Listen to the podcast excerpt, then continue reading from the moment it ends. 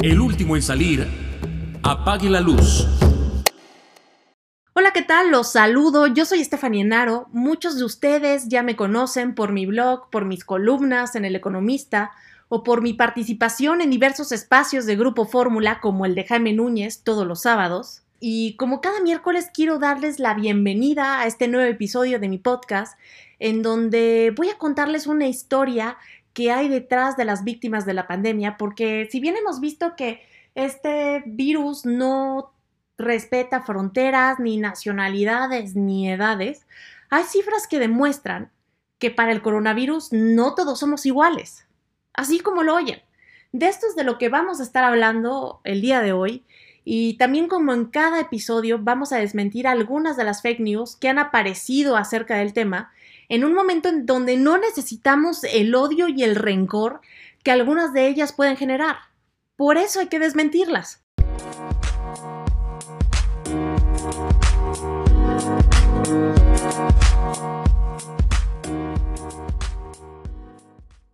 Van un poco más de 100 días del coronavirus, el impacto que ha tenido a nivel global ha sido brutal, sigue presente en 185 países, Van cerca de 2 millones de infectados y cerca de 119 mil muertos alrededor del mundo. Estados Unidos es el país con el mayor número de contagios, con el mayor número de muertes, y la ciudad de Nueva York, que nunca duerme, hoy ha sido considerada como el nuevo Wuhan.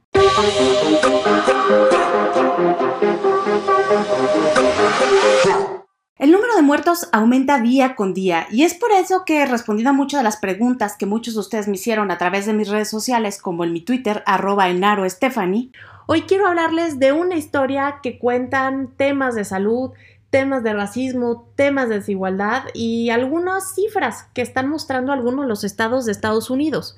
Porque en muchos lugares, más de mostrar la fragilidad de la vida, lo que están demostrando es otra historia que tiene que ver con un racismo sistémico y una pandemia que está exhibiendo la pobreza. Así es que nuevamente los invito a levantar las cortinas de las ventanas de su casa en esta cuarentena y no perder de vista a un mundo que se está transformando.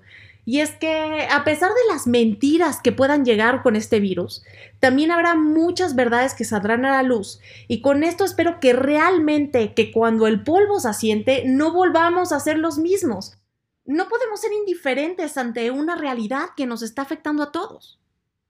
Miren, el coronavirus ha transformado al mundo de una manera tan rápida que China, que fue el país donde inició, ya logró estabilizar la pandemia y ha quedado incluso rebasada en el número de víctimas que hasta el momento registra 3.341 muertos por otros cinco países. El primero de estos es Estados Unidos con 23.604, seguido por Italia con 20.465, después por España con 17.756, Francia con 14.967, Reino Unido con 11.329 e Irán con 4.585 mientras que en México solo se reportan 332 hasta el momento, pero hay que recordar que nuestro número de pruebas ha sido bajo en comparación con otros países y no lo sé. Tal vez tendremos que sumar los de la influenza o neumonía típica a este caso. No lo sé, pero bueno, en fin, hemos visto que el coronavirus no respeta fronteras, no respeta edades, ya que en un principio se creía que afectaba en su mayoría a los adultos mayores, pero en los últimos días nos ha demostrado que esto no es así. Hay un bebé que acaba de morir con semanas de nacido en Connecticut, en Estados Unidos. Y esto no tiene nombre. El virus es cruel y va por los más débiles. Y esto, más allá de temas de inmunodeficiencia, expone en muchos casos una debilidad que está ligada al racismo y a la pobreza y a un círculo enorme de la cadena de involución que impide que muchas personas tengan acceso a alimentos frescos, a los sistemas de salud y que detona otras enfermedades que hacen que no todos seamos iguales ante los ojos del coronavirus. Porque se ha demostrado que personas con diabetes, obesidad, hipertensión y malnutrición son más propensas a ser sus víctimas. Les pongo el ejemplo de Italia. En Italia, más del 75% de los que murieron tenían la presión arterial alta, un 35% sufría diabetes y una tercera parte padecía enfermedades cardíacas. ¿Qué quiere decir todo esto? Que aunque el coronavirus nos tenga encerrados, tenemos que hacer nuestro mayor esfuerzo por cambiar nuestros hábitos y no acabar gorditos, porque miran, tal vez las pizzas, las pastas o el aceite de oliva tal vez no sean la mejor opción y esto aplica también para las hamburguesas, las papas fritas e incluso los tacos. ya me dio hambre y ya estoy sufriendo. Pero ni modo. No quiero que mis jeans me vayan a apretar en esta cuarentena. En el caso de Estados Unidos, hay algo muy interesante que esta pandemia está sacando a relucir. Resulta que algunos estados han comenzado a dividir las cifras de los fallecimientos por razas y se ha mostrado que los afroamericanos y los latinos mueren más que los blancos. En el sur de Estados Unidos, el coronavirus ha matado a los afroamericanos de manera desproporcionada. Y es porque es una región en la que viven en la pobreza y sufren de enfermedades crónicas. Luisiana, uno de los estados más afectados, fue el primero en categorizar las muertes por raza y hace unas semanas el gobernador John Bell Edwards anunció que estos representan el 70% de los fallecidos, aun cuando solo conforman el 33% de la población del estado. Imagínense. La misma situación se repite en Georgia, en Alabama, Carolina del Norte, Carolina del Sur, Michigan e Illinois.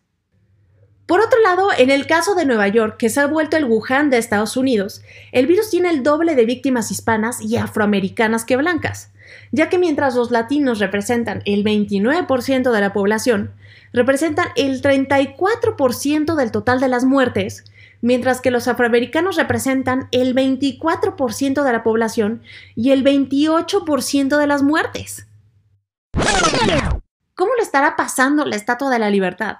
¿Habrá que ponerle una mascarilla gigante? Ahí le paso el tip a Andrew Como.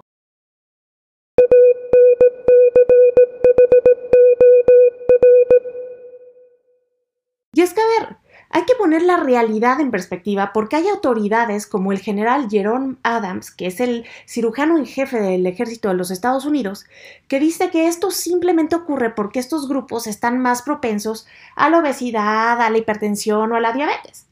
Pero esto nada tiene que ver con quiénes son, no es cuestión de razas. Esto tiene que ver con otras estadísticas que demuestran que el sueño americano los abandonó porque son grupos vulnerables que viven en la pobreza y que por lo mismo no tienen el mismo nivel de acceso a los sistemas de salud que otros sectores de la población. Imagínense a los pobres indocumentados, son cerca de 11 millones en Estados Unidos que en tiempos de Trump difícilmente van a tener estos beneficios. Por eso podemos decir que para el coronavirus no todos somos iguales, porque la realidad demuestra que incluso en lugares como Estados Unidos, no todos somos iguales, y estoy segura que habrá mucho trabajo por hacer cuando esto pase, porque es imposible quedarse de brazos cruzados ante una realidad que ya hemos visto que nos afecta a todos. Ahora, ha llegado el momento de desmentir las cinco fake news más importantes o más absurdas que se han creado acerca de las víctimas del coronavirus. El coronavirus es un arma biológica de Estados Unidos para acabar con los chinos, afroamericanos y latinos. A ver, yo sé que a Donald Trump se ha ido la mano con los temas del racismo, pero no creo que llegue a tanto. Y es importante ponerle mucha atención al contexto de cómo esta información es compartida, porque si vemos que nada más las cifras del coronavirus que mata más a los latinos o a los afroamericanos, muchos se pueden ir con la finta de que es un complot, pero ya vimos que es por otras razones. Y tampoco hay que hacerle caso a las locuras de Nicolás Maduro, que dice que esta está diseñada para matar a los chinos. Por favor, el mundo no está tan mal como ellos lo pintan. El coronavirus es la ira del Señor contra los infieles. Dios mío.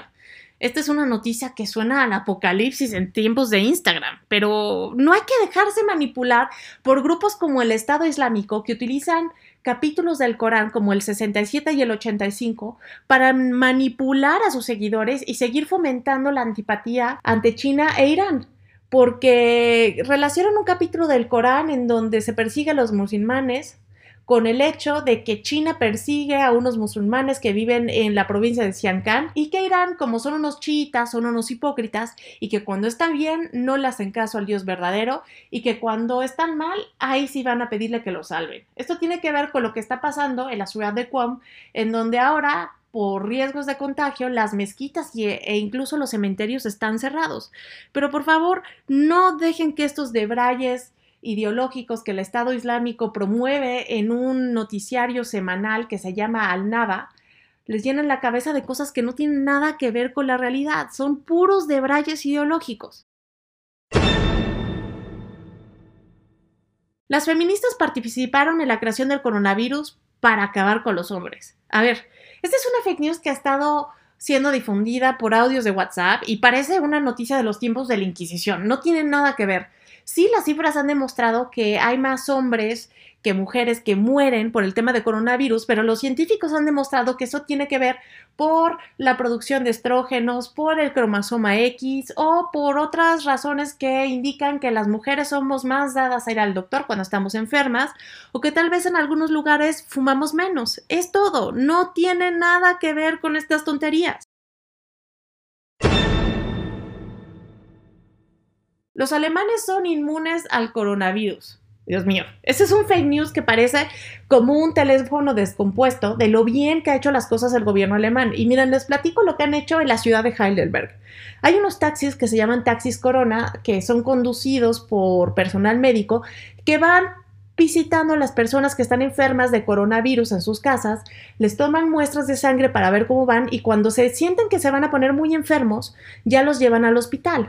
Aparte, Alemania es de los países que más pruebas aplica en el mundo. Está aplicando cerca de 350 mil pruebas a la semana y esto hace que tenga una tasa de mortalidad muchísimo más baja que la de sus vecinos. Si Italia tiene un 12% de mortalidad, la tasa de Alemania es de 1.4% por este tipo de medidas que además hay que agregarle que los alemanes sí le hacen caso a Angela Merkel y son muy disciplinados, porque cuando Angela Merkel dice que nadie salga, nadie sale.